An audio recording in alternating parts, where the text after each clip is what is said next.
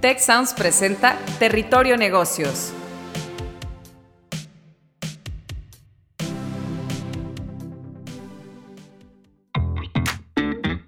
Ahora entramos a Territorio Negocios. Un espacio de diálogo y reflexión sobre las nuevas tendencias y transformaciones de los negocios en México, América Latina y el mundo. Yo soy Alicia Galindo. Yo soy Jaime Martínez y te damos la bienvenida al podcast de EGADE Business School y la Escuela de Negocios del Tecnológico de Monterrey. Bienvenidos a un episodio más de Territorio Negocios, en esta ocasión con el tema Capitalismo Consciente en el corazón de la estrategia. Nos acompañan para esta discusión muy interesante Javier Arteaga Asís, director de Desarrollo de Negocios en Merco, cadena de supermercados en rápido crecimiento en el norte del país. También tenemos a Cristian Molina, quien es directora académica y de investigación del Centro de Empresas Conscientes de EGADE Business School y el Tecnológico de Monterrey. Yo soy su anfitrión, Jaime Martínez, decano regional para la Ciudad de México de la Escuela de Negocios del TEC de Monterrey. Antes de entrar en nuestra discusión, pues quiero dar un poco de contexto. ¿Cuál es, cuál es el propósito de los negocios en la actualidad? Sigue siendo generar ganancias para los accionistas o incrementar meramente el patrimonio de los dueños? ¿Cuál es el fin último hoy de las empresas y las organizaciones? En estos últimos años ha ganado tracción una filosofía llamada capitalismo consciente, que propone un nuevo paradigma de empresa que tiene que ver con que una organización exista para cumplir un propósito superior más allá de hacer dinero este propósito superior puede ir desde transformar una cierta realidad social hasta resolver una problemática medioambiental. Y en general es la aspiración de un mundo mejor como resultado de las acciones de esa empresa. Lejos de ser un concepto que puede sonar muy abstracto o lejano, lejano de la realidad organizacional, hemos ido encontrando que aquellas empresas que abrazan este paradigma consiguen mejores resultados en prácticamente todos los ámbitos. No obstante, para ser implementado, el capitalismo consciente debe de permear procesos muy centrales, muy profundos de la empresa. Tiene que ser llevado al día a día y las decisiones de la organización. Y justamente para explorar este tema es que tenemos a nuestros invitados el día de hoy. Y como siempre, eh, los invitamos a utilizar el hashtag territorio negocios para sumarse a esta misma conversación en la red social de su preferencia. Pues miren, quiero comenzar por el principio para entender bien y que nuestra audiencia tenga muy claro este concepto eh, y entender también si es solamente un concepto que atañe a las empresas o involucra a organizaciones de la sociedad civil, a la sociedad o a cada uno de nosotros como individuos. ¿Qué es eso que propone el capitalismo consciente y a quién va dirigido? Quisiéramos comenzar contigo, este, Javier, desde tu propia experiencia en Merco. Adelante. Buen día, Jaime. Muchas gracias. Mira, el capitalismo consciente, si lo vemos de manera global, creo que es un replanteamiento del capitalismo. Y, te lo explico con los cuatro principios básicos que, que se proponen. El primero es el propósito superior, que no es otra cosa que hacer algo que valga la pena para el mundo y que a la vez genere dinero. Otro de los principios es el liderazgo consciente, el liderazgo de motivación, de inspiración, de consejo y no tanto un liderazgo de poder. Otro principio es la cultura consciente, en donde sea en base a la confianza, la transparencia, en donde todos nos importamos entre nosotros. Y finalmente, la integración de grupos de intereses o stakeholders, en donde definimos crear valor para todos, es decir, un ganar, ganar, ganar, ganar, ganar entre todas las partes que conforman la empresa. Yo en lo personal creo que está dirigido para todo mundo, para todos los que quieren aportar en el mundo, y, desmitificar esta idea de que, de, que la, de que la responsabilidad del empresario es solo crear empleos y pagar impuestos. Creo que eso ya es una noticia muy vieja. Eh, y hay otras maneras de hacer las cosas, maneras en las que podemos hacer negocio mejorando el mundo. Oye, hacer negocio mejorando el mundo. Eh, y me encanta cómo desglosaste varios eh, ideas o principios dentro de este paradigma, propósito superior, el liderazgo consciente, no tanto, decías, un liderazgo del poder, una cultura consciente con base en la confianza y, si me lo permites, la horizontalidad entre los colaboradores de la empresa y finalmente, pues pensar en tus decisiones en cómo afectan a los stakeholders, ¿no? Todas estas personas que tienen algún efecto o de alguna manera lo que tú decidas les va a pegar para bien o para mal. Eh, Cristian, desde tu visión como investigadora y prominente académica en este tema, eh, ¿hay algo que pudiéramos añadir para redondear esta visión? Sí, y bueno, ya Javier mencionaba los principios de capitalismo consciente. Yo creo que eh, es importante notar, y, muchas veces preguntan en qué se diferencia este, esta filosofía, este movimiento de otras, eh, de otros términos, de otros eh, conceptos que hemos visto, como lo mencionaba el responsabilidad social, que antes quizás era ah, pues un, digamos, un área específica dentro de la organización, pues circunscrita o limitada pues a, a, algún departamento y demás. Y yo creo que aquí el, tema de capitalismo consciente a lo que nos invita es a generar una forma de vida, ¿no? Javier eh, mismo lo dice, que esto lo podemos adoptar todos y todas en el mundo eh, y se puede aplicar a los negocios, pero también se puede aplicar a cualquier tipo de organización, ¿no? Entonces, creo que eh, pues también partiendo de estos principios, lo importante es notar que nos plantea una cultura de trabajo, un estilo de trabajo y finalmente una forma de vida a nivel individual y a nivel organizacional. Yo diría que pues eso es eh, pues un punto muy importante de esta filosofía. Cristian, me, encantaría em, profundizar en eso que nos estás describiendo, la forma de vida, como algo que se puede adoptar eh, por muchos tipos de organizaciones y de personas. Entonces, vamos, vamos aterrizando para nuestra audiencia la, conversación. ¿Cómo estos principios pueden ser ya integrados en la estrategia de una organización, en su proceso de planeación, ¿no? A los, a los engranes. No sé si nos pudieras ir aterrizando un poco más. Sí, eh, muchas gracias Jaime. Y pues creo que un punto muy importante que hay que mencionar es que este movimiento, esta filosofía es relativamente nueva, ¿no? Tiene por ahí de unos 13 años eh, que fue, digamos, que introducida al mundo, ¿no? Ya formalmente. Y bueno, poco a poco ha ido permeando y ha ido, pues, este, difundiéndose también para tocar diferentes disciplinas. Eh, por ejemplo, en el área de negocios, como tú bien lo mencionas, estamos haciendo muchos esfuerzos para, pues, como quizás hacer más tangible, más eh, práctico su integración dentro de procesos como este que mencionas, que es la planeación estratégica, ¿no? Eh, y eh, pues si volteamos a ver los, pasos de ese proceso, pues la verdad es que todos los principios que nos mencionó hace un momento Javier, pues tienen que ver también y pueden ser aplicados a, estos pasos, ¿no? Desde que empezamos a definir la intención estratégica, ¿no? De la, de la organización, el qué hace la empresa, hacia dónde queremos llevarla, pues debemos de empezar a pensar en el para qué o en el por qué existe la organización, ¿no? Ese propósito superior eh, empieza entonces a moldearse desde ese punto en el proceso de planeación estratégica y conforme vamos avanzando, por ejemplo, hacia el segundo paso del análisis, aquí em, em, eh, vemos otro principio que es el de la integración con los grupos de interés, ¿no? Tradicionalmente estamos acostumbrados de pronto a eh, utilizar herramientas que, bueno, seguiremos utilizando como el análisis de los factores macro, pues del entorno, a también a entender cómo está la estructura de la industria. Sin embargo, aquí nos plantea esta idea de eh, entender y analizar los grupos de interés de la organización para poder eh, pues proceder finalmente a un diseño de una estrategia, una formulación de una estrategia que procure generar valor para todos estos grupos y no solamente atender a la estructura del mercado, ¿no? Eh, y bueno, creo que más adelante también podemos hablar un poco de ejemplos y también de cómo permea la, a la ejecución de la estrategia. Gracias, Cristian. Quisiera ahora pasar el micrófono a ti, Javier, y que nos cuentes en Merco, la cadena de supermercados, eh, si lo que está describiendo Cristian checa con cómo ustedes hacen su planeación, los análisis, eh, digamos, la responder a un ambiente tan competido como el de los supermercados, ¿no? Eh, y ese entendimiento de la industria, hacia dónde se quieren mover, incorporando estos principios que hace unos momentos nos describiste, Javier. Sí, claro, Jaime. Mira, quisiera comentarte y, que esto sea también una, una recomendación de cómo poder empezar este camino. Y son puntualmente dos cosas, propósito superior y una matriz de grupo de interés. Y déjame te platico de ambos. Propósito superior, nosotros hace tiempo quitamos la misión y la visión porque nos dimos cuenta que en la empresa muy poca gente se la sabía.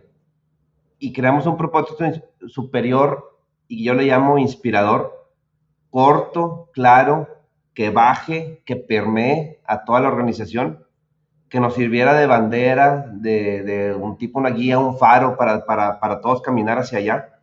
Y en el caso de nosotros definimos que nuestro propósito superior es ser el mejor supermercado para trabajar en México.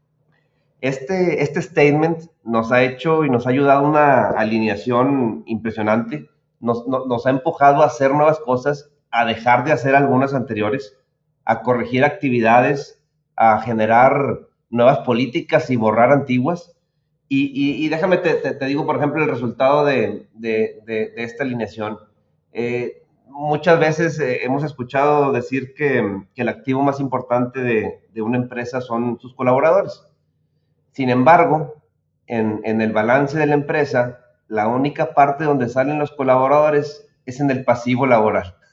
Entonces, e, e, e, en base a estas reflexiones, decidimos crear un índice de bienestar eh, ¿De qué manera? Para poder ir midiendo si estamos caminando hacia este, hacia este propósito superior.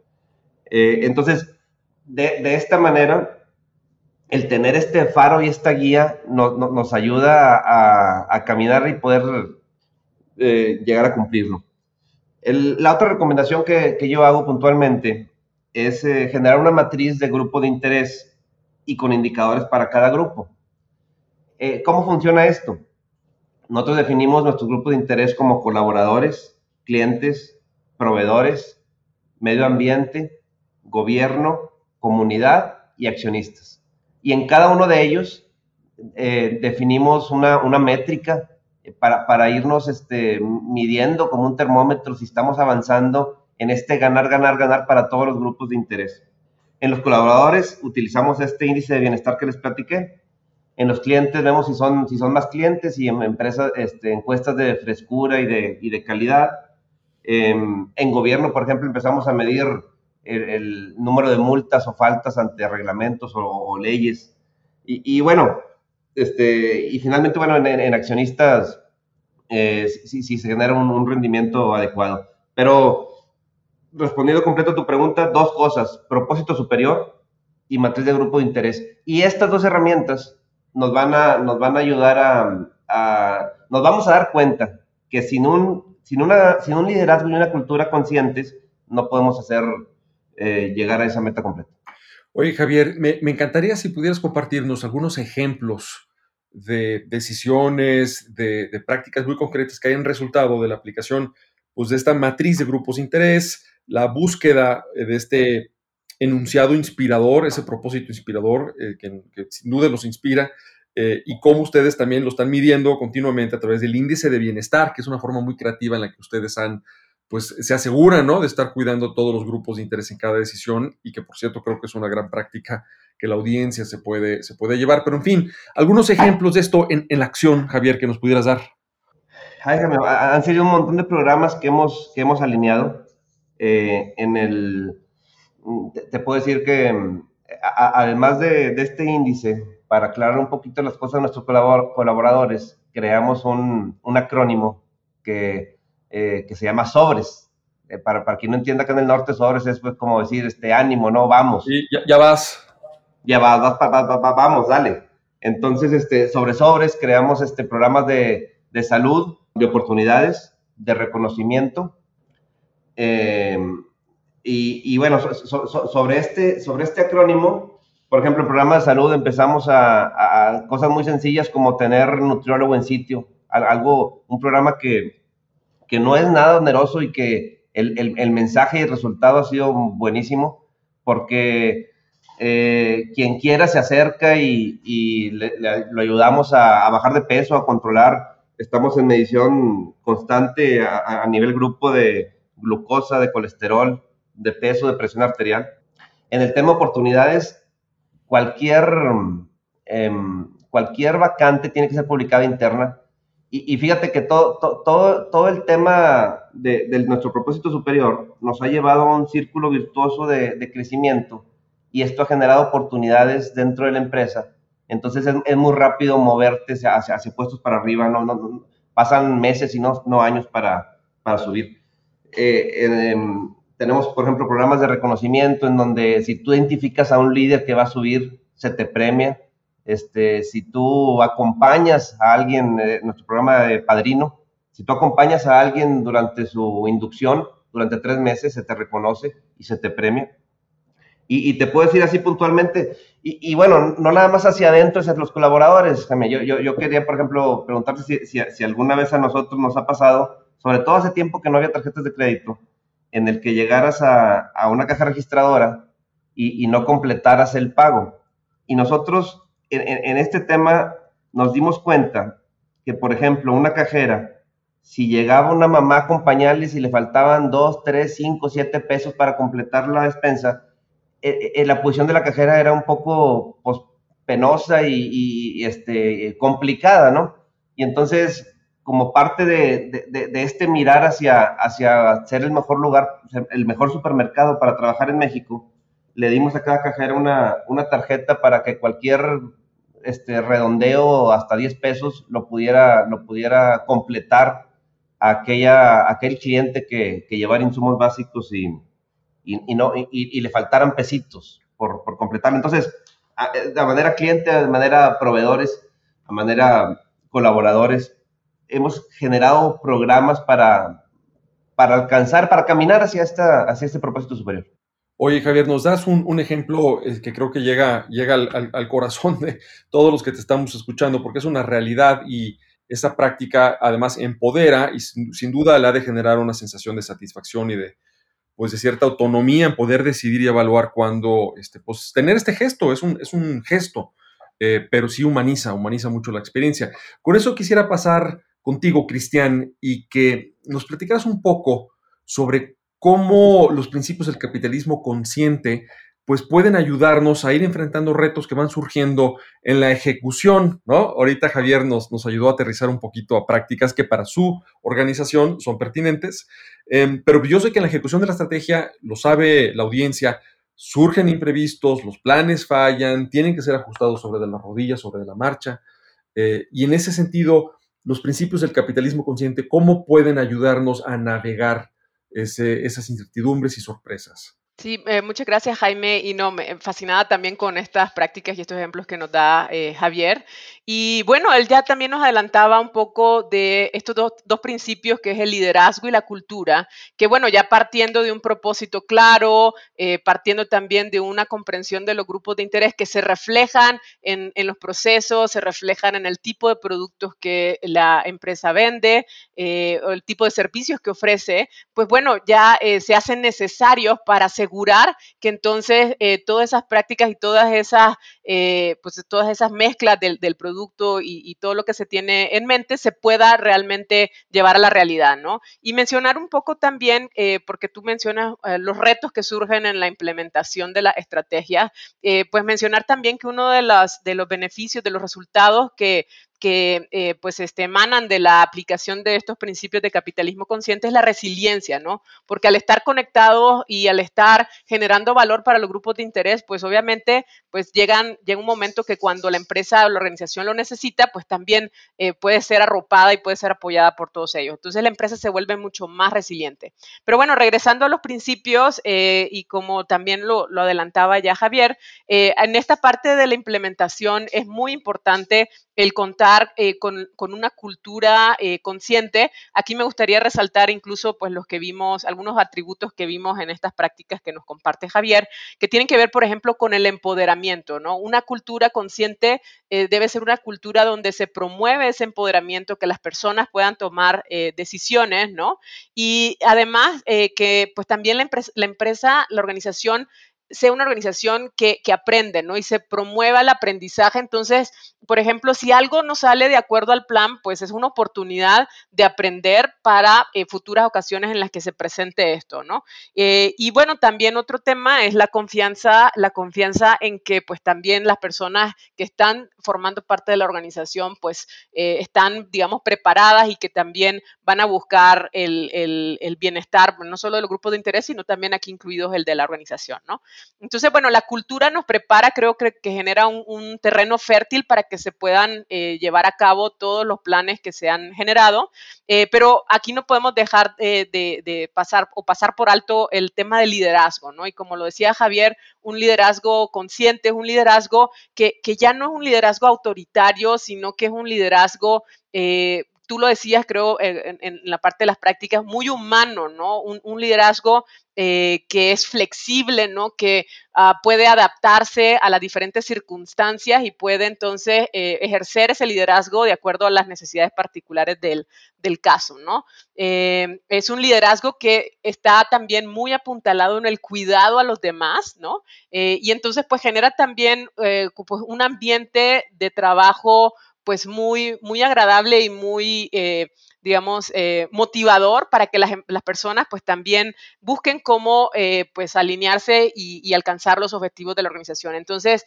yo diría que una organización que tiene estos principios pues aplicados en, en, todas las áreas de, la, de, pues, de sus departamentos y demás, pues entonces está mucho mejor preparada para hacer frente a esos retos que tú nos decías que pueden surgir en esta fase, ¿no? Y pueden adecuar eh, fácilmente pues lo que sea necesario.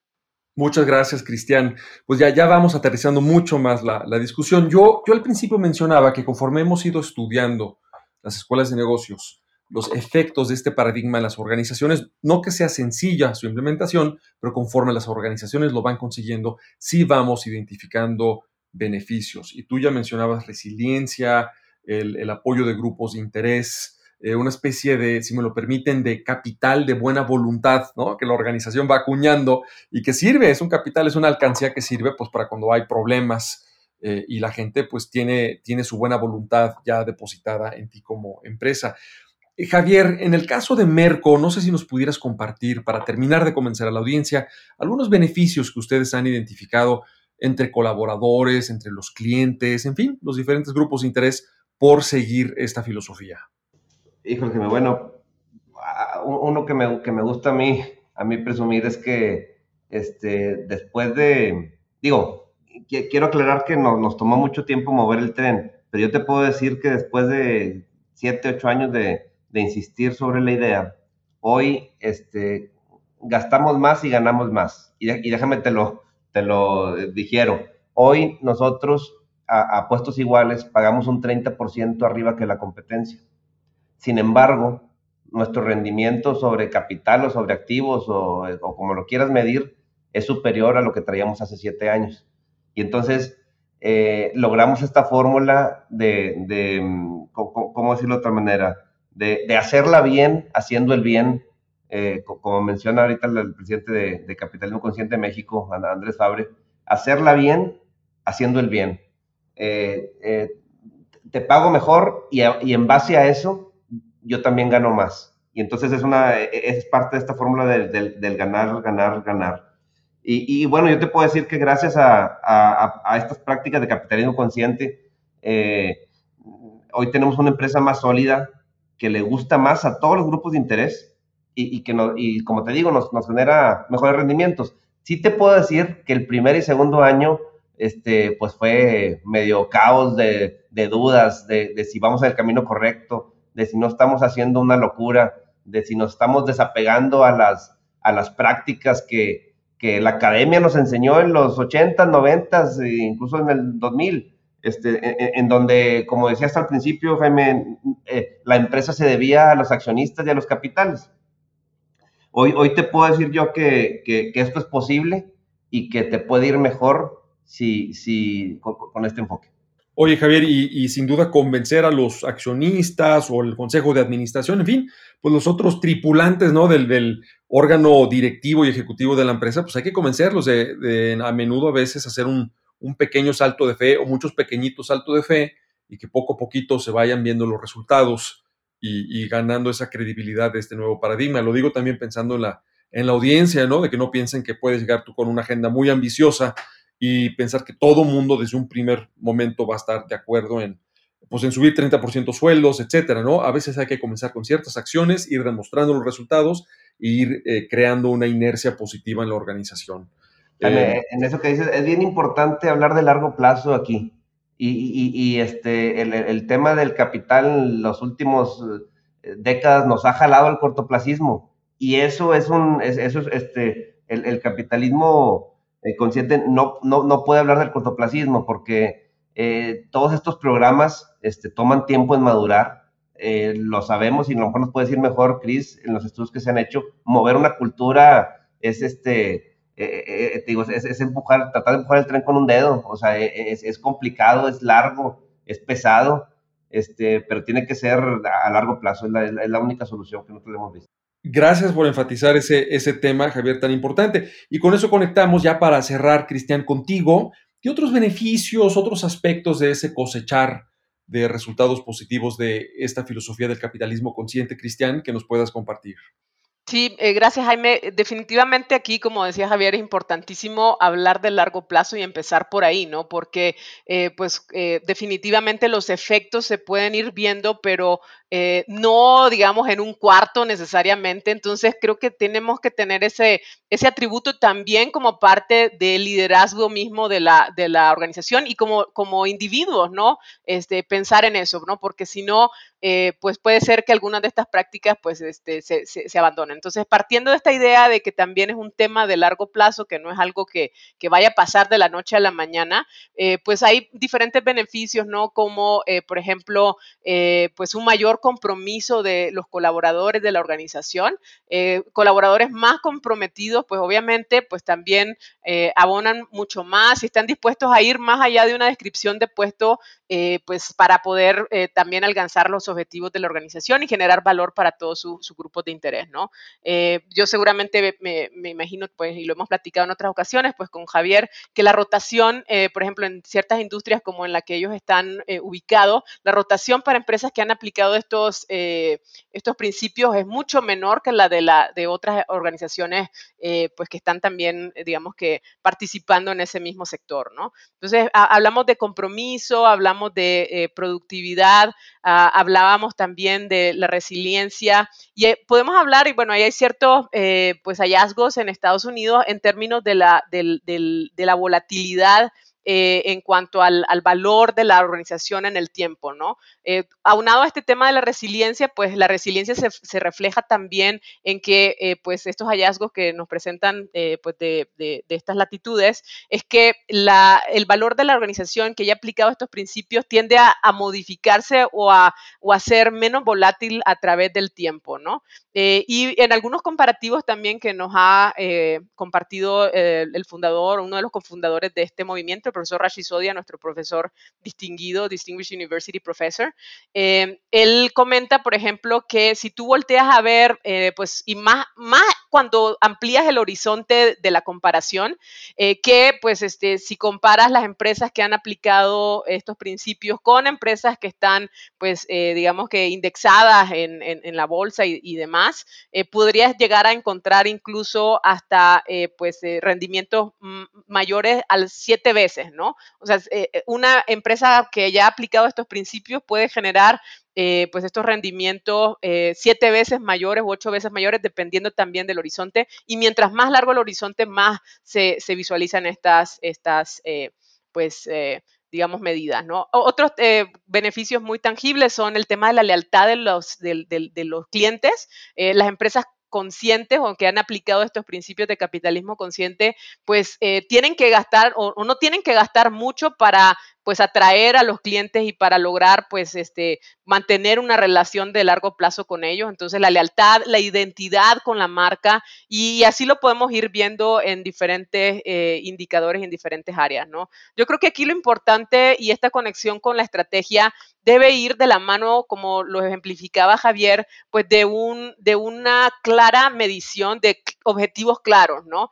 Eh, a veces pueden parecer de pronto un poco abstractos estos principios si los empezamos, si apenas empezamos en contacto con ellos, pero lo importante para hacer que esto funcione dentro de las organizaciones es irlo aterrizando como lo han hecho en Merco y, de lo que nos hablaba Javier, irlo aterrizando en métricas que puedas ir evaluando, que puedas ir monitoreando para entender si realmente estás avanzando en la aplicación de estos principios. Oye, Cristian, pues estoy seguro que la audiencia van a querer eh, seguir aprendiendo de este concepto. Yo sé que por ahí en el Centro de Empresas Conscientes del Tecnológico de Monterrey vamos a lanzar prontamente un libro con muchos casos de buenas prácticas que van a estimular la imaginación e inspirar a nuestra audiencia a ver cómo ellos y ellas pueden traer a sus propias organizaciones esta filosofía. Si alguien quisiera super más de este libro que apenas va ya a ser enviado a la editorial, eh, si alguien quisiera prepararse o estar en una lista de espera para poder adquirirlo, ¿hay alguna cuenta de correo o alguna manera de enterarse, Cristian? Eh, sí, bueno, nosotros vamos a estar planeando toda la difusión. Esperamos que el manuscrito esté listo ya eh, para eh, este, este, mes, ¿no? Poder enviarlo a la editorial. Y nuestra expectativa es lanzarlo en la, en la Feria Internacional del Libro este año. Esperamos pues poder cumplir con ese objetivo. Entonces, pues que estén atentos a esta, a esta feria y pues también a, a pues, las redes del Tecnológico de Monterrey y la Escuela de Negocios para pues poder estar pendiente de esto. Merco es uno de nuestros eh, empresas que van a estar ahí en el, en el libro, así que pues muy contentos de pronto poder eh, pues sacar este contenido que, como dices tú, yo espero que inspire eh, pues a otras líderes de organizaciones a que pues adopten pues el, estos principios del capitalismo consciente para pues básicamente generar valor para todos los grupos de interés y pues un, mejor, un mejor mundo, ¿no? Gracias, Cristian. Pues esto fue Capitalismo Consciente en el corazón de la estrategia, un episodio más de Territorio y Negocios. Tuvimos a Javier Arteaga Asís, director de desarrollo de negocios en Merco, cadena de supermercados, que sin duda es un gran ejemplo de esta filosofía de capitalismo consciente, a quien le deseamos continuado éxito como empresa pionera en este tema en México. Y tuvimos también a Cristian Molina, directora asociada y de investigación del Centro de Empresas Conscientes de EGADE Business School y el Tecnológico de Monterrey.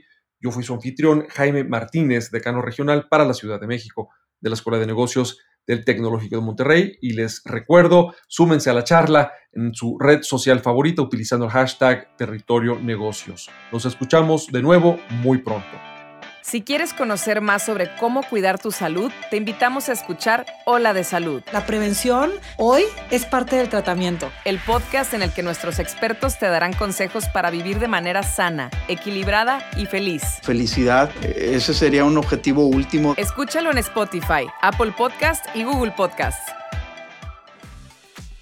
Productor ejecutivo de Tech Sounds, Miguel Mejía.